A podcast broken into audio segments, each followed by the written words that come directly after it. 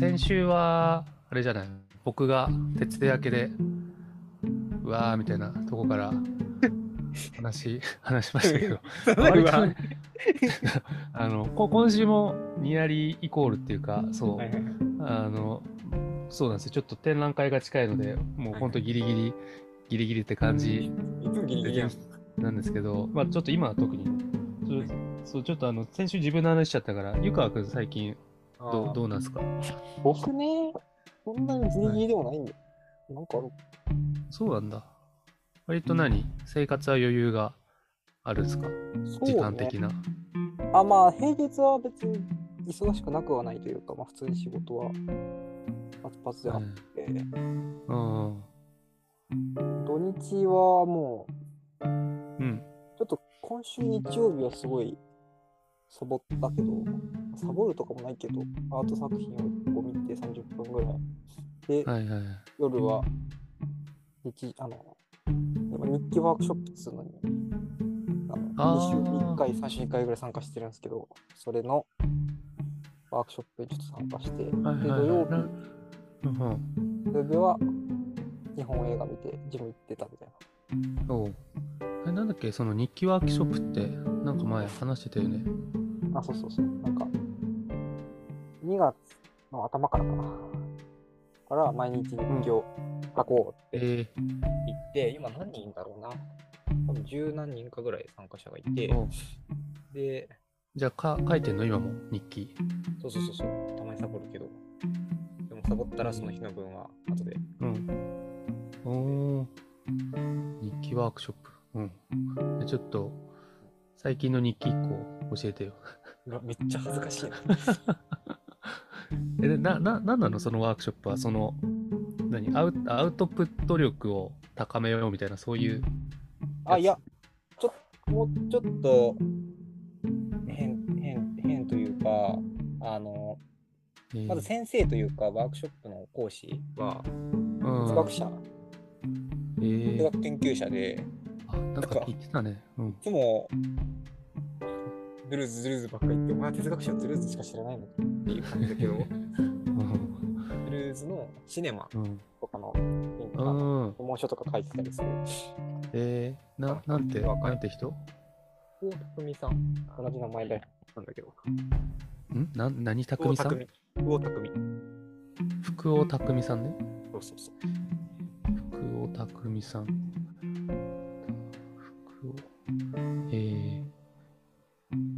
からどっちかっていうとビジネスゴリゴリってよりは、なんかワークショップの内容も日記を書くってことをして、それを今はなんか2、3人組組んで。えっ、と、まず初日はどういうワークショップやったかっていうと、えっ、と、その文章を、あの人の文人の日記を交換して読み合って、うん。で自分1回目は自分だったらこの文章はこうは書かない。こう書くかもっていうのを一文一文めちゃくちゃ丁寧に見てくださいっていう、えー、え、それは何、言い回しとかそういう表現上の問題？そうそうそうそう。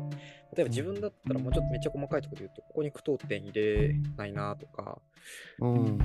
えー。こういう言葉はちょっと使わないなみたいうんうんな話とかをしてあそれをまず一回自分の中で、えー、と考えてメモってでそうん。れをうん自分はこう思ったっていうのを話し合うみたいな。ことをやったり、うんうん。昨日の2日目は、えっ、と、うん。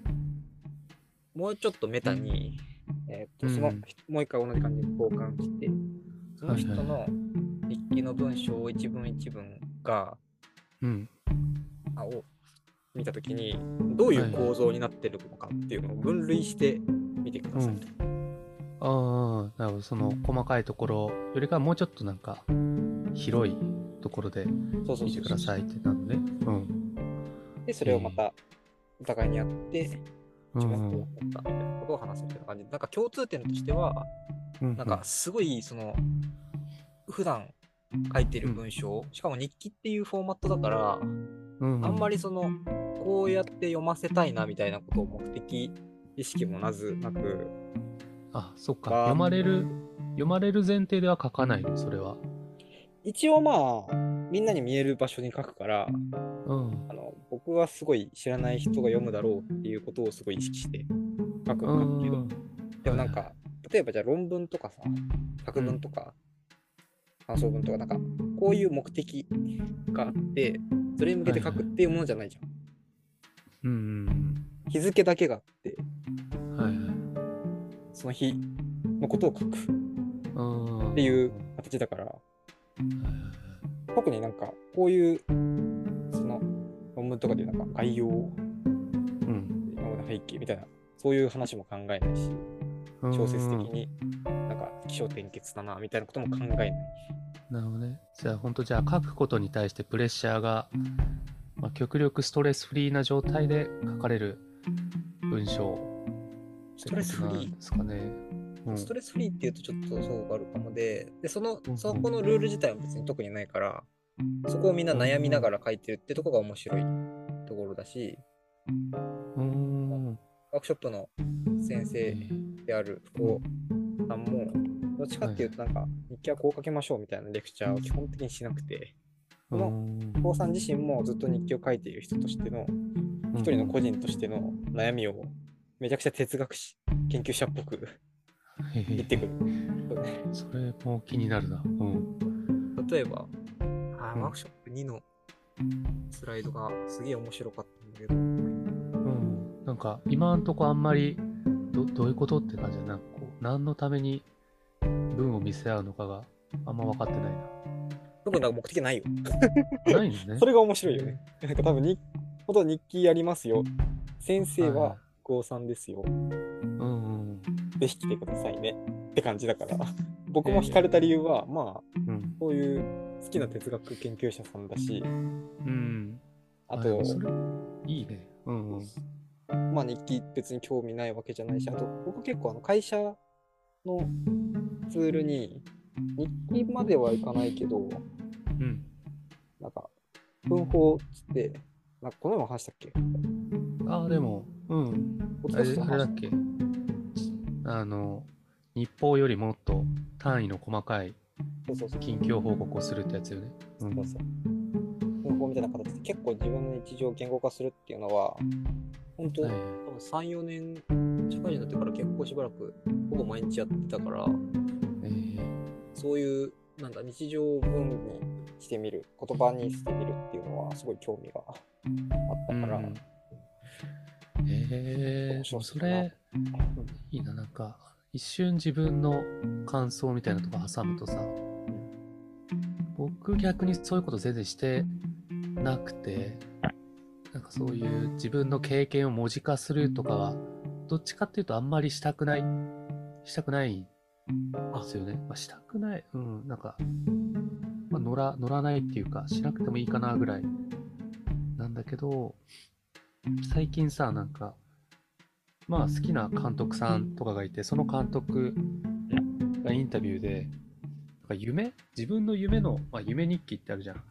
夢日記をつけてるんですよって言っててさ、でその夢日記から次の制作のヒント得ることが多いとか、で、あ、あの監督がやってるんだったら、俺も夢日記つけようかなって 思い始めたんだけど、え、夢日記とかは？違う？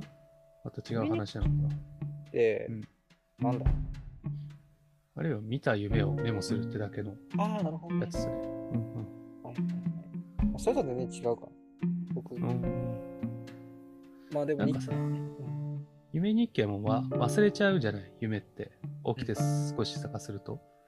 だから書いておくと、なんかこう、なんだろう。まあ自分が起きてる状態じゃしない発想のヒントになるから書くみたいなことだと思うんだけどさ。ななんだろうな。結構めめんどくさいって思っちゃうんだよね。その、夢日記はまだ忘れちゃうから書こうかなって思うけど、普段生活してて起きてる間のことをはわざわざ10分とかかけて文章にするのってなんかちょちょっとなんかメリットがあんま見えないって思ってて俺は。乗ってないんですけどなんかそんな僕でもどどうなんですか？なんだそれか なんかこう、自分にない習慣だからさ、な何がいいのかなってちょっと、そう、不思議なんだよね。うん。で何がいいのかっていうと、なんか僕が最初に書き始めたきっかけうんんか前の会社で、はいそこに、まあ、あとあれか。まず一番最初は、会社で日報書けっていうのがあって、俺も言われた、新入社員の時、全然書かなかったよ、俺。うん僕はあれね、うん新入社員の中で一人だけ1年続けたの。あななんか、言ってたね、あの、大学出た直後もさ、なんか、言ってなかったっけ？なんか、これしたっけ？言ってたよ。うん。ああ、でも、はい。なるほどね。それ続いてたんだ。そう、こだわりなかった気がする。そうそうそう。で、まあでも正直日報っつったって、うその時は、別に仕事についてめっちゃわんさか書くってよりは、うん。あの、読んだ小説の感想みたいなことをうん書き続ける一報とかしていて、はいはい。こう最初、あと反応もらえて嬉しかったんだよね、単純に。なんか初日とか、うん火星の人で。アンディ・ウィアーの火星の人小説の感想を書いたら、割となんかエンジニアのドンみたいな人から、うん火星の人が好きな新入社員が入ったとは期待大だね、みたいな。帰ってきて、嬉しいな、みたいな。それは確かに嬉しいかも。そうそうそう。みたいなのがあって、まあ反応もらえるの嬉しいし、読んだよとか普通に言われるから、っうんうんうん。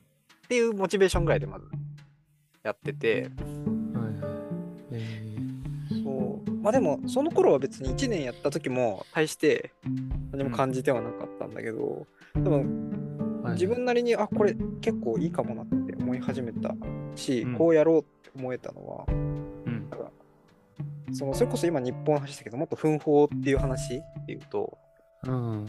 会社にやばい人がいて、なんかもやばい人？うう、ん。そう、奮法になんかもう、全思考書いてんじゃねえかみたいな、もう超うるさいの。ポンポンポンポンさ飛んできて、あなるほどね。もう、あれなんだ。もう脳とスラックが直結してて。そうそうそう、はいはい。みたいな人がいて、うん。それが、むちゃくちゃ面白かったの。え、その現象っていうよりかは、そのテキストの内容がってこと？そうそうそう、普通に内容が。え。ー。うん。結構、なんだ、うん。ストレートに会社の、ここが今問題で嫌なんだよな、みたいな。話があって、いや、こうじゃねえか、いや、こうか、みたいな。うん。話がポンポン。組み合わせて、別になんか、うん結論が出てない、逡巡してる状態とかも全部文字に起そうそうそう、こすんだ。あそれすごいね。悪口にもなってないし、うん。でもなんかそういう解決に向けて思考を巡らせ、うんうんうん。でも自分はこう思うな、みたいな。すごいね。それ普通、普通ってか、まあ、一般的な会社のチャットとかだったら結構、まあ、そっとミュートされて終わりそうな感じですけど、うん。結構そのチャンネルは人気でしたね。あ、人気なんだ。しかも人事の結構偉い人とかがやってた。だからあ、その思考垂れ流しさんが、立場が上の人ってこと？そうそうそう。だから社長とこういうことがあって、社長こそ、そうだな、ここみたいな話が出てきて、面白いみたいな。確かに見たくなるわ。うん。みたいなのがあって、あこれすげえ面白いなって思って、はいうん。で、自分もなんか、毎日一投稿してみようかなみたいな。日報もやってたし。そっから多分日報屋辞めて、うんずっと奮法って形で、絶対に毎日何か書くみたいな。うんその、今何か書いてるチャンネルはさ、湯川とその偉い人事の人以外も割とポンポン投げるチャンネルになってるの？あ、でも今、あの、転職しちゃったから、まず、あ、そっか。うん。あれなんだけど、で転職して、うん。すぐに、別に僕が入れたいって言ったわけじゃないんだけど、偶然なんだけど、うん。奮法チャンネルやろうかみたいな。そうそう。まあ、これなんなんで会社の施策として入れるかっていうと、これもともと起点が、あの、うん。エンジニア文化で、エンジニアってまあ頭ってコードを書いてるじゃないですか。はいはいはい。でその時に、これちょっとわかんねえんだよな、みたいな話とか、うんをうんうん。ポンと書くと、エンジニアって直接話すより、さチャットずっと見てるから、これあれっすよみたいな、なんか教え合いが発生して、うん仕事、ココミュニケーションがめっちゃはかどるみたいな、はいはいはい。そういう文化から発展してるから、まずコロナ、リモートワークになったことによって、そういうなんかはいはいはいちょっとした、ねえねえ、誰かさん、ちょっとこれ教えてくんない？みたいなコミュニケーションが生まれなくなったと。はいはい。雑談なんですね。うん。そうそう。っていうのがあって、結構流行っあのエンジニア以外もちょっと流行りだして、ああ。はいで、うん。会社に導入されたっていうのがあって、で、うん、僕は前職から、タイムズというか、その分報にうん。死ぬほど書く人だったから、うん。入って、そのすぐに、めちゃくちゃ書くやばいやつみたいな 感じ、自分としては結構普通だったから、うん。ええなるほどな。でも、デジタル上でよく喋るおしゃべりな人って認知されてたわけですね。そうそうそうそう、それ最初。うん。それで、まあ習慣だからっていうのもあるけどさ、それでやってて、なんかプラス、プラス、新しい職場でプラスになったことがあったの。その最初は同じ小説読んでるよみたいなのがあったって言ってたけど、そうね。なんか最初は別に誰からも特に注目されてなくて、今見てるんだけど、うん。まあ、読んだ本の話がバーってできたり、これも普通に、ちょっとラジオには載せられない、別にその、えっと、コンプラ的な意味じゃなくて、読み出すとすげえ長いからってだけなんだけど、見せてくださいよ。これマジで一番最初。あうちの会社に入って一から。番最初？転職して最初の投稿ってこと？そう。転職して最初のとここれかよって感じだけど。うわ、これ、気持ち悪い。気持ち悪い。気持ち悪えー、ちょっと読むと、読んでいいい。えいい？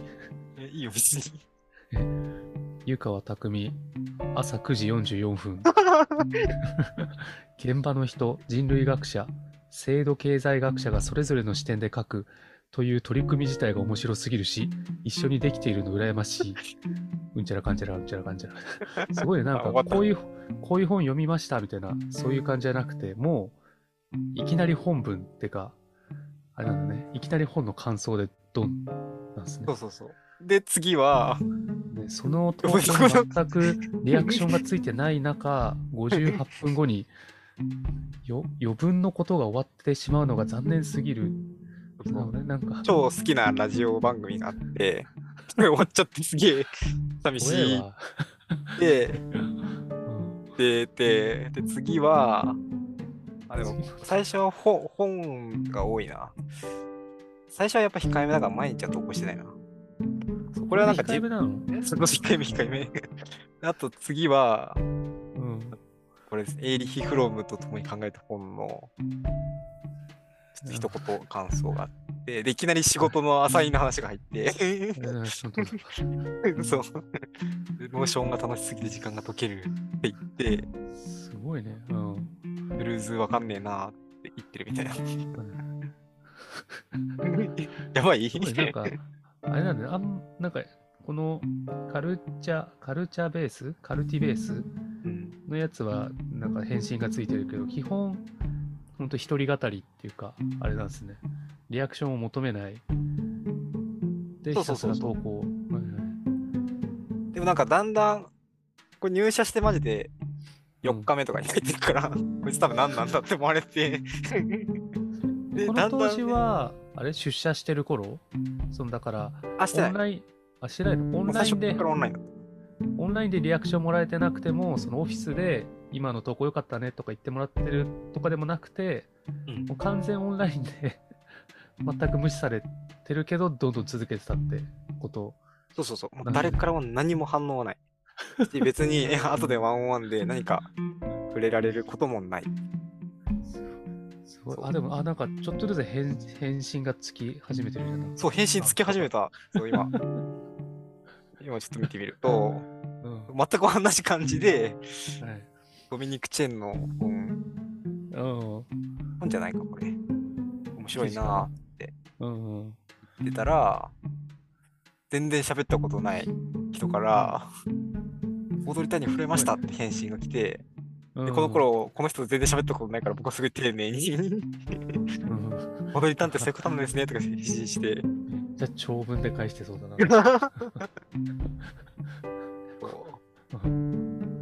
あと、ポッドキャスト最高だっつってたら、万歳マークつけられて、バス怖っ。あでも、ま、次は、ああれなんだね、本の感想とかじゃなくて、もう自分の興味事みたいなのも書くようになってるんですよね。そうそうそうそう。対話的な SNS はどうやって作れるのか考えてみたい。そうそうそう。で、なんかだんだんでも人気になってきてるのもうあ1ヶ月ぐらいで。1ヶ月ぐらいで結構こんな感じで、えー、えっ、と、責任の生成っていう本をあすごい読んで、返信が13件ついてる。そう、めっちゃ返信ついてる。しかも3人、4人ぐらい巻き込んでる。すごい。うん。で、ここでそうそう、あ、で、ここでめっちゃ話したんだよな。責任生成、面白いよね、みたいな話があって、へで、うちの会社もちょっと変態だから、あ、てかそっか。まず僕が、返信が来る前に、このスレッド内で、こういうことかとか言って、僕は図を書き出しているわけですよ。図を書いてるの？誰に求められてないけど、図示 してんの？誰に図示してんの？おもろいなーっつって。すごい。これ、なすごいな。うん。で、図示してたら、うん。えーっと、そうそう、ハーバードレビ美術レビューの話とかもしたりしたら、ハーバード美術レビュー買ったって返事が来て、うん。お、いいですねーって言ってたら、はいこの、こういう論文書いたよみたいな。あ、書いてある素材か。あるよーって PDF くれたりして、おお、すごい。じゃあ面白いですね、みたいな話が盛り上がっている。はい、ここからもだんだんあれなんだ、まあ、リアクションがつくようになっていったんですね。そうそうそう。あの、ここからほぼ、ぜぜほぼ、どの投稿にリアクションがついていて、僕の成長を感じるな。この下とか、もう、めっちゃはい。7個ぐらいそう今。ここについて。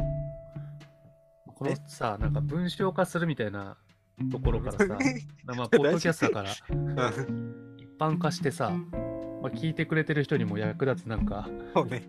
チップスみたいな引き出せるかなと思ってたんだけど、これもう、ユカの変態性があるからできてるようなことみたいな。ね変態なんかなだって、おえ、だって俺だったらなんかこう、最初のさ、本、こんなん読んでみましたみたいなとか、2、3投稿で心折れてやめちゃう気がするけど、あれあれなのかな別になんかリアクションもらえもらえなくてもいいっていう感じなんですかこの投稿してるのは。もそうそうそう。だから僕、多分これをリアクションもらわないと死んじゃうって思い出したらうん1ミリも投稿ができなくて、多分自分のためっていうのが8割なんだよね。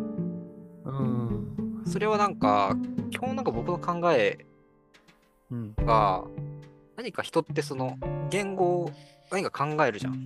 考えた時うんに、それを外に出してない限り、考えてないのと一緒っていう感覚があって。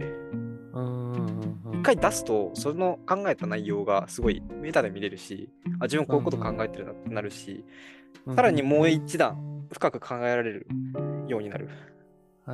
感覚があるのね。えーなんかね、まあ、お勉強とかでもよく言うよね。インプットとアウトプットみたいな。でも、あれなんだ、その、なんかこう自分だけが見えるノーションとかにまとめるとかじゃなくて、あえてこういう、まあ、半オープンみたいなとこに投稿するのが、それも大事なの。あ、そうそう、それによって結構思考が変わっていて、それの面白さに多分ハマってるんだけど、別に本当に読まれないだろうけど、うん。だからあの、一応会社の人に見えるっていう前提があると、まずめっちゃミクロで言うと、悪口を書かない。ああ、その、そ悪口っていうのは、つまんなかったけど、つまんねえって言わない？ってこと？とか、その会社に対して、もやを感じるタイミングが絶対にあるじゃん。はい。っていう時に、でもなんかすごい書きたいんだよな、みたいな時に、周りの人に伝えられる言葉で書く。批判じゃなくて自分はこう思ったっていう自分の感情にすごいフォーカスするみたいな書き方をしたりとか、もっとこうしたらいいんじゃないかな、今度やってみようかな、みたいな、あの、はいはいもこうしたらいいんじゃないかなとすごい多席的に見えて嫌だから、自分で動いてみようかなって言葉に変換されて出てたり出てきたりとか、してうんそれがうん誰にも見られてない自分で言葉書いてるだけなのに、自分次こうやってやるかっていう行動にまで結びついちゃうみたいな言葉を書いてるだけで。なるほどね。うん。まあでもそれはすごいなんかうまい、うまいね。なんかスラスラックっていうかさ、こういう、何？今のオンライン上でしかコミュニケーションができないみたいな状況で、か効率的な勉強法が生み出されてる気がするわ。ゆかはなりの。そうそうそう。これは結構いいんだよね。これちょっとな悩みなんだけどさ、うん。あの、まあ、僕らって結構まあ受験、受験とかをガリガリやってたタイプじゃないですか。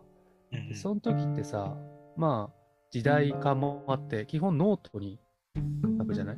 紙、でも、最近の悩みがさ、あの、今、今ってほとんど Mac とか iPad とかで SNS とか、その Web とか見るんだけど、その状態でどう勉強したらいいのかなっていうのは、まあ、悩んでて、で勉強っていうのはニアリーイコール知識をどう自分の中でまとめていくかみたいな。こうまあ、僕で言ったらまあ美術史とかその現代アート関係の話なんだけどなんかね最初あの GoodNote っていうさ iPad のノートアプリあるじゃないですか。で Apple Pen 買ってそこになんかこうなんか Wikipedia のスクショとなんか本の写真撮ってとかこうまあ紙のノートと同じような感じでうん情報まとめてたんだけど続かないんですよねこれ。いやー、続かなそう。続かない。ななんなんで続かないんかなってずっと悩んでたんだけどなんかちょっと、うん、今のはいいヒントになった気がしますねなんか、そうね。うん、アクセス。うんそうで、アクセスする場所はすごい大事で、スラックってもうオフィスみたいなもんだから、絶対アクセスしてるのね。めちゃくちゃスムーズで、そう、なんか他の人で聞いて、ああ、それ面白いなってなったのは、今はそのスラックがオフィスというか場だけど、うん。ちょっと前はメールだったじゃん。うん。で、それ続いてる人はメールにすごい書いてるみたいな人もいた。それは別にスラックと違って誰かオープンじゃないけど、自分のメモは基本的にメールに全部残すみたいな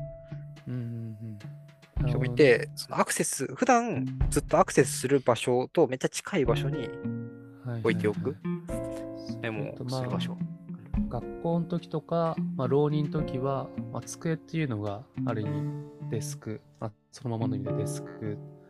でそのアクセスする場所の上に、まあ、ノートがあったからその、まあ、思考の整理場所として成立してたけど確かにな普段 Mac でアプリケーション間でこう情報を動かすっていうのが多分自分の性質に合ってないんだろうな。だから仕事で使うアプリケーションの中で同じく思考の整理作業をするっていうのはもしかしたら結構重要なことなんかもねって思いましたけど。ああれなの？ツイッターとかでは全然投稿してないよねそれで言うとゆかわってそうねあなんかたまにしてるっけ？いや、ほとんどしてないね。もう正直。うんそれはやっぱりそのツイッターは仕事とかで使ってないからってことなのかな？そうね。なんでだろうね。まあでもやっぱり自分のその思考する領域がめっちゃやっぱ会社、仕事が多いから、なんだ、その境目を、で、仕事のことだと、ここまでは行っちゃいダメ、ここまでは行っていいっていう領域がさ、うんうん結構あるじゃん。会社さん、お客さんのこと書けないなとか、うんうんうんちょっと、もやっとしたことを書いたとき、お客さんに見えちゃったときに、はい良くないかもしれないみたいな。まあ、そんな悪口書かないけど、でもなんかう、んちょっとしたその、なんだ、し変な思考を回さなきゃいけないのがあるじゃん。うんうん、それがいい緊張感になってんのかな。そう、でも、いや、でそれがめんどくさいんだよね。多分ツイッターレベルだと。で、多分オフィあス、会社、会社仲間になやるぐらいの緊張感は多分ちょうどいいんだよね。多分僕にとってはね。多分でもそれは人によっては、社会ぐらい、全員に見えても OK ぐらいの緊張感の方が、制限になっていいっていう人はうん多分追廃になってるだろうし、はいはいはい。そうで僕は多分そこがすごい会社仲間っていうのはめちゃくちゃちょうどいいんだよね。うんうんこれすごい面白い問題だと思ってて、うん。なんか今ディスコードってめっちゃ流行ってるじゃないですか。あの、まあこれスラックのアッシュみたいなもんだと思ってんだけど、スラックと違ってもっと、なんだろう、もともとゲーム配信者とかが使ってたアプリケーションらしくて、まあ、今で言うとアーティストとか、なんかまあ有名ツイッターが自分のディスコードサーバー作ったりしてるんだけど、もう今ってもう、何？なんか中高生がお寿司にいたずらするともうとんでもなくツイッターとかでさ、炎上しちゃう中で、なんかもっとプライベートな SNS 空間みたいなのが、こうディスコードとかに作られてって、で、そうね、ゆかの記憶の、あ？ちょっと待って、今何話してるかわかんなくな んだそれ。あ、違う違う、だから言いたかったのがね、なんか、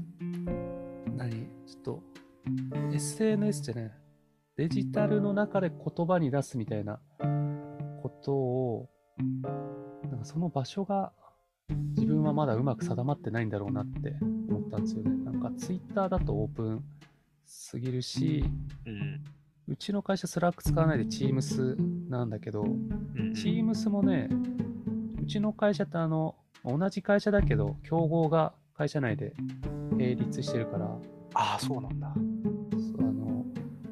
A 社と B 社は競合で、で A 社と B 社の営業はもう極力話さないみたいなうんこともあって、会社の Teams、まあ、あと、普通に従業員がめっちゃ多いからね。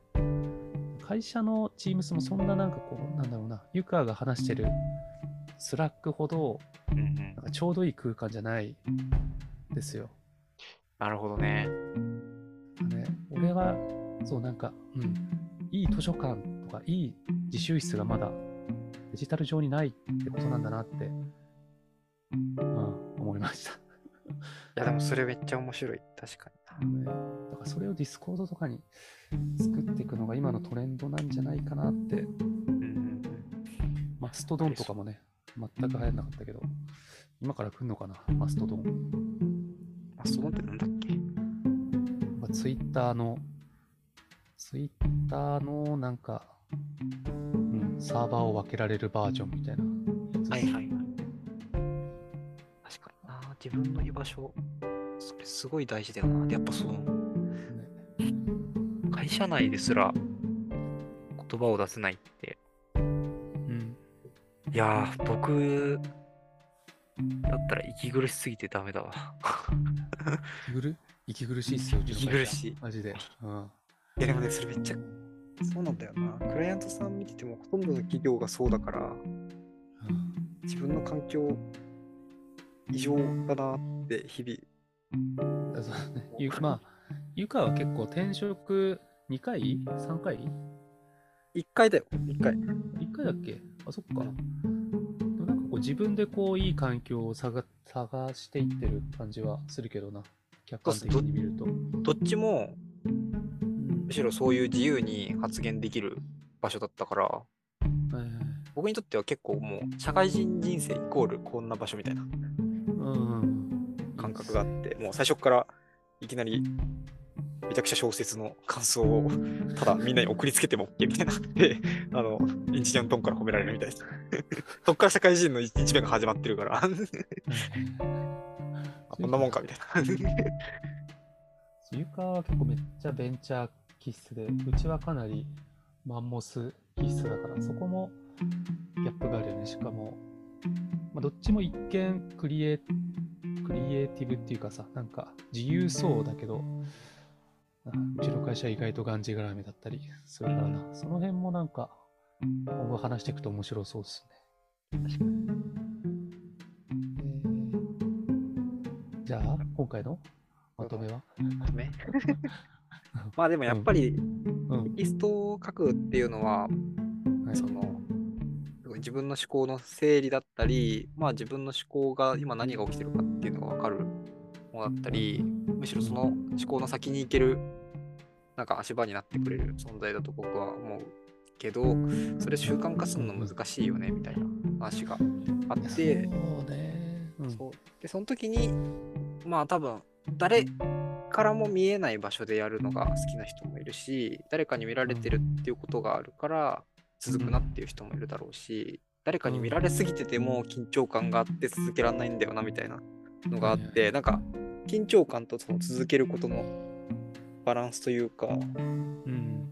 なんかある程度の緊張感がないとやっぱ続かないこの人に見られてるから続けようかなみたいな話もあるだろうしでも緊張感ありすぎると萎縮しちゃうみたいなところがあってそのバランスの取れた自分にとって続けられる場所が見つけられるともしかしたら続けられるのかもしれませんね。知りませんね。なんかはいすげえ、この収録これ面白いか まあちょっと、どう、どう、なんだかちょっと教教育的になりすぎちゃった感じもする？でもなんか僕的には割とね、なんかももっと勉強法みたいなとこを掘り下げたかったけど、そうな、なんだっけ、前の前の回とかでも話してた気がするけど、読んだ本どんどん忘れちゃう問題とかもあってさ、まあでも、なんかその、何？一個、うん、ああ、そうか。試しあ、それ、試してみようって。やべえ、でもそれにつなげちゃう。ちょっともう終わりのテンション出したけど、それつなげちゃうと、うん。結構大事なのが、なんかう、その時も言ったと思うんだけど、その本の内容を抽象化するのが大事みたいな話をした気がするんですよね、うん。その時。うん。で、今のその書くっていう行為によって、えー、とその書いた領域からさらにもう一個先の思考に行けるっていうところとすごく密接に関わるなって今話しながら思っていて、なんかその奥に行くっていうのは要するになんか抽象化を経る、まあ、具体に行く時もあるんだけど本の内容があってそれを一個抽象化して言語化されてそれってこういうことかってまたなんか抽象化して捉えるっていうなんかステップになってる感覚があってでそうするとめっちゃ覚えてるというかやっぱり一回読んだ本に対して思考するゃてがあって初めてなんか脳のなんか本本マップみたいなところにその本がガチャってはまる感覚があるのね。はいはい。うわ、そうだわ、なんか、あれだ。ちょっと前にさ、まあ、これ終わらせる気なくなっちゃうんだけど、アンディ、アンディ・クラークっていうさ、認知学者、知ってる？なんかあの、見たことある気がする。なんだっけ、現れる存在だ。はいはい、結構最近文庫のそうそう。まあ、確か元の本は結構古いんだけど、それ。で、なんか面白かったのが、これ話したかな？話してないかな？なんか人間は言葉を開発することで思考のショートカットをしてるって話をしててさ、まあ、それというかの話今似てるなと思うんだけど、こう何？山っていう言葉を開発することによって、こう風景の中で遠くに見えてる山肌の隆起してる部分について考えをスキップしてるらしいんですよ。でそういう今言葉がないと目に入ってくる情報について全部こう何これは何々でこれは何々でっていう認知を働かせなきゃいけないけどその言葉、まあ、山とか川とか、まあ、何でもいいんだけどその言葉を開発してそれを使い回すことでそのある意味思考をショートカットしつつ、まあ、人間全体で思考を共有するっていう作業をまあ要はその言葉っていうのは思考の箱みたいなもの。で、で、多分ユカが今話してるさ、自分の読んだ本を言葉にする、一回抽象化して言葉にするっていうのは、その、まあ自分でその何箱の中身を入れ替えてさ、で、自分で新しく思考のショートカットを作り直すっていう、そういう意味で、うん、有効な手段ってことなのかなって、まあ無理やり自分が話せることに引き寄せて話しましたけど、いや、めっちゃそうだと思うわ。だから、そうそうそう。多分、まあ、僕そんな記憶力がある方じゃないし、そんなに細かく覚えてるか分かんないけど、でも多分なんか僕、なんかもしかしたら話してて分かるかもしれないけど、その、うん。あ、これ、あそれって多分、この話と似てるなみたいなストックがポンポン出るそうだね。気がしていて、それって多分記憶してるわけじゃなくて、なんかう、んそのマップで結構もう、まあ、そんなに別に大き多くは覚えてなくて、ルカーマップ。うん。そう。あんまり、でもなんか大体の話が全部僕にとっては、そうだなんかすごい、まあ、自制、自制したけど、なるほど。言葉をちゃんと咀嚼できてなかったんだなって、ちょっと反省しました、達成された。いや、ちょっと反省大事だからね。ちょっと、ね。ちょっとでもね、最近、そうよ、なんか先週フラクタル構造みたいな話もあったけど、割と、そうこの会話通じて、自分の制作態度とか見直すことが多いので、やば。ね人の成長を促進するラジオ、ギリギリラジオ。まあ、そんなね、ギリギリ、ギリギリラジオはちょっと、ね、意外と役に立つ感じ意外と役に立つギリギリラジオ。いや、そうなんだよな。やば。そう。フラクタル、すべてはフラクタルですよ。マップ、僕のとってのそうマップ、フラクタルなんですよ。はいはいはい抽象がすごく少数あって、抽象レイヤーは多分、うん。ハイデガーとか、うんドゥルーズとかなんか存在論とか、そうういうレイヤー捉えてて、大体の話がまずそこにギュルッと吸収されるのね。まあ、ん。うん。ウッサールとかが現象学でいうとそんな感じかみたいな。うん。大体がそこにまず吸収されて、なんか、中間ぐらいの言葉で言うとこんな感じかな、みたいな。はいはいはい。なん。かまあそろそろ話を落ち着けたいけど、その、あ でもなんかこう、やっぱさ、僕は結構ロジカル人間っていうか頭固い系だからさ、フッサールとかハイデガーとかドゥルーズって聞くと、あやばい、なんか哲学一から、デカルトから読み直さなきゃって脅迫観念にまず駆られて、でも多分まあ今までの話聞いてるとユカユカの持ってる哲学観っていうのはなんだろうな歴史上その人がどうやったかやってたかっていうよりかはその湯川マップを構成する上でその哲学者たちの思想をどう自分の中で、うん。まあ、それこそ抽象化して配置するかってところをこう重点重要視してる気がしててその哲学の利用の仕方はなんかね、まあ、すぐ真似できるしとてもいい気がしました。その、いつもさ、あの、まあ結論に迷った時のそう丁寧語に変えて、あの、めちゃくちゃそうこれは俺の照れ隠しだからね。微妙。でもそれ本当、だからね、そう、僕結構、哲学を本当にやってる人からすると、クソ邪道というか、いや、それは哲学をやってないって多分言われる読み方をしていて、うん。入門書大好きなんだよ、まず。も うん。うで、やっぱ現代の人が書くとあ、げ現代の人が過去の哲学者の解説をするって、もう僕最高の具体と抽象の行き来をできる本だと思ってて、うん。やっぱ過去の人がそのまま書いた原点をとすごい抽象領域だし出される具体もよくわかんねえし全然入ってこないんだよね。でなんかそれがすごい哲学の本質だっていう人もいるけどいやなんかそうなのかなって感じがあって僕らの日常とここってすごい一緒だよねって言ってくれる入門書読むとすごく日常と結びつくんだよね。はいはいはい。そうなんかこう、そう、あの、技術書とかもそうでさ、うんなんかこう人工知能みたいなものを、まあ、論文で読めって言っても、まあ、かなり無理があるじゃない。それこそ、そこで使われてる用語っていうのは専門用語だから。でも、もっと大事なのはさ、それじゃなくて、なんだろう、まあ、落合陽一なのか、うんまあ、もっとポップな、あポップなっていうと語弊があるな。